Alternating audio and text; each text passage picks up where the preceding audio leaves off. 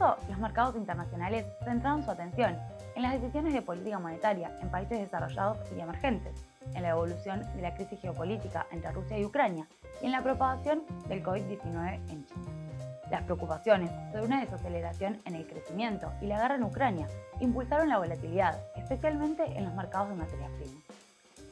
El estallido del conflicto geopolítico a finales de febrero se extendió durante las primeras semanas de marzo, lo que contribuyó a que el mes comenzara con una tónica negativa. Hacia el final, en tanto, la confianza comenzó lentamente a mejorar entre los inversores, guiados por las negociaciones entre ambas partes. Con ello, para el mes, la renta variable internacional registró rentabilidades positivas, con el MSCI All Country World registrando una ganancia de 2,52% durante el mes. Las pérdidas fueron dispares entre los diferentes mercados, tanto desarrollados como emergentes, como en los diferentes países desarrollados. En todos los casos, se vieron nuevamente altos niveles de volatilidad. Se destacaron algunas ganancias en regiones como América Latina y Estados Unidos. La renta variable en los mercados desarrollados recuperó algunas de las pérdidas a finales de marzo, con un aumento de cerca del 3%, pero sigue cayendo un 5% en lo que va del año. Nuevamente, las pérdidas se vieron especialmente impactadas por una mayor debilidad en Europa, debido a la cercanía con el conflicto bélico y a la dependencia de la economía europea a la energía rusa. Europa es un gran importador de petróleo y gas natural en Rusia, lo que hace que la zona sea más vulnerable al conflicto. El riesgo de una desaceleración económica importante como resultado de un periodo prolongado de altos precios podría materializarse en la región. Sin embargo, también podría verse mitigado por el alto exceso de ahorro acumulado durante los cierres, mercados laborales que se mantienen saludables y el estímulo fiscal. Para el mes, el Eurostock 600 cayó 0,5% y el DAX alemán 1,41%. En Estados Unidos, el impacto parece mantenerse más acotado. Los tres principales índices avanzaron. El S&P 500 ganó 3,58, el Dow Jones 2,32 y el Nasdaq 3,41. En cuanto a estilos, durante el trimestre las acciones de valor solo bajaron un 0,5%, mientras que las acciones de crecimiento cayeron casi un 10%. Esto se dio en parte al hecho de que los rendimientos de los bonos del Tesoro a 10 años alcanzaron el 2,4%, frente a solo el 1,5% a principios de año. Esto se dio después de que la Reserva Federal hiciera pública su primer subida de tipos desde 2018. Por el lado de la renta fija, el índice Global Aggregate Bond cayó un 6,2% durante el trimestre las expectativas de un endurecimiento monetario más rápido en Estados Unidos contribuyó también al repunte del dólar, que terminó el trimestre con una subida de cerca de un 3% frente a la libra y el euro. En Japón, los mercados presentaron nuevamente signos de debilidad, al igual que en febrero. La renta variable, representada por el índice Nikkei 225, perdió 0,68% en términos de dólares. El sector manufacturero continúa enfrentando restricciones de suministro, debido a los cierres de fábricas inducidos por virus y la persistente escasez de semiconductores, especialmente en algunas áreas como la automotriz. Esto pesa sobre la confianza de los consumidores e inversores. Los mercados emergentes perdieron otro 2% en marzo, los que los dejó casi un 7% hasta la fecha. Para China, el pasado mes fue difícil, al igual que en el corrido del trimestre.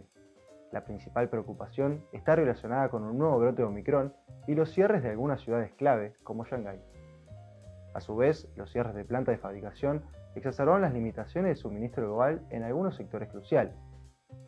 Para finales de mes, las medidas de estímulo económico más convincentes anunciadas por las autoridades chinas durante la Asamblea Popular Nacional, una mejora sustancial en el crecimiento del crédito y la confirmación de un objetivo de crecimiento del 5,5% para 2022, devolvieron cierta confianza a los mercados, respaldando un repunte en los índices bursátiles nacionales y extranjeros.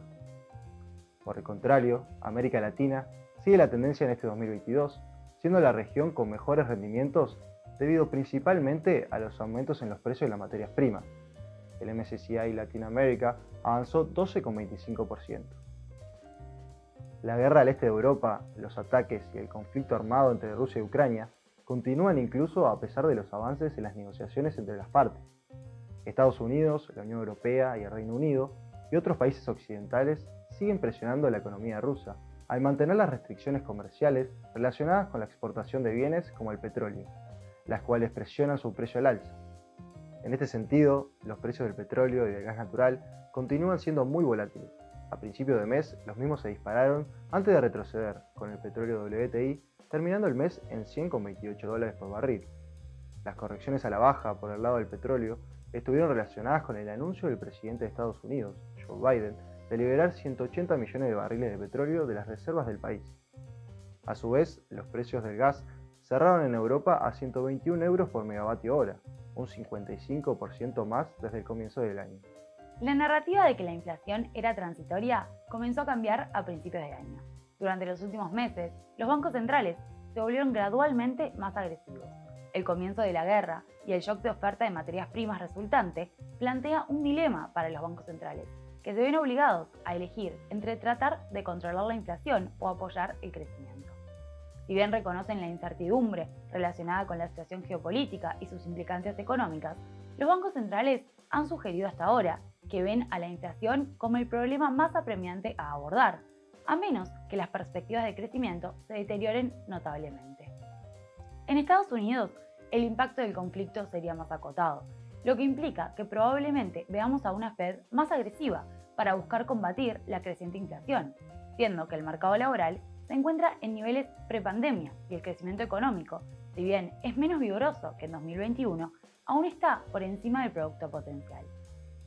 En este sentido, en marzo, el Comité Federal de Mercado Abierto de la Reserva Federal aumentó la tasa de interés 25 puntos básicos por primera vez desde diciembre de 2018, ubicándola en el rango entre 0,25 y 0,5.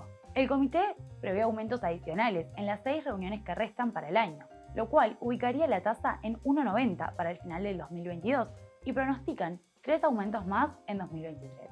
Según Jerome Powell, presidente de la Reserva Federal, los incrementos de tasas tienen el objetivo de controlar la inflación, que en febrero tuvo una variación anual del 7,9%, el nivel más alto desde 1982. Los analistas, por su parte, están apostando a que la Fed incrementará 225 puntos básicos de subidas de tipos para finales de este año, que se suman a los 25 puntos básicos ya entregados. En Europa, el Banco Central Europeo confirmó que la reducción del programa de compras de emergencia por la pandemia concluirá en junio y el programa de compras de activos finalizará gradualmente durante el tercer trimestre del año, pero con la condicionalidad y dependencia de datos habituales. La presidenta Christine Lagarde dejó la puerta abierta a una primera subida de tipos este año que podría llegar algún tiempo después de que finalicen las compras de activos. En mercados emergentes, los bancos centrales continúan la tendencia de moderación de políticas expansivas. En particular, los bancos centrales de Perú y México aumentaron su tasa 50 puntos básicos hasta 4 y 6,5% respectivamente, mientras en Brasil y Chile se tomaron las medidas más agresivas al aumentar la tasa 100 y 150 puntos básicos hasta 11,75 y 7% respectivamente. Los inversores comienzan ahora un nuevo trimestre preguntándose si los combates en Ucrania, el aislamiento de Rusia y el giro cada vez más agresivo de la Reserva Federal generarán aún más volatilidad y pérdidas en las acciones y los bonos. El resultado de la guerra sigue siendo muy incierto. Una escalada en las tensiones podría seguir ejerciendo presión alcista sobre los precios de la energía y las materias primas, exacerbando la inflación y las limitaciones de la cadena de suministro, que ya surgieron luego de la pandemia. Sin embargo, las crisis geopolíticas a menudo han tenido un impacto agudo pero relativamente a corto plazo en los mercados, y a nuestro entender, continúa siendo importante evitar el riesgo de ventas de pánico.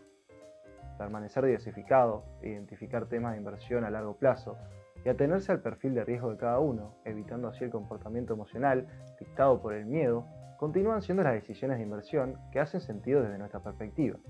Hasta acá llegamos con nuestro resumen mensual de noticias. Cualquier consulta o comentario, los invitamos a que nos contacten a través de nuestro correo electrónico o nuestro teléfono. Los esperamos a todos en nuestra próxima edición con más noticias para compartir.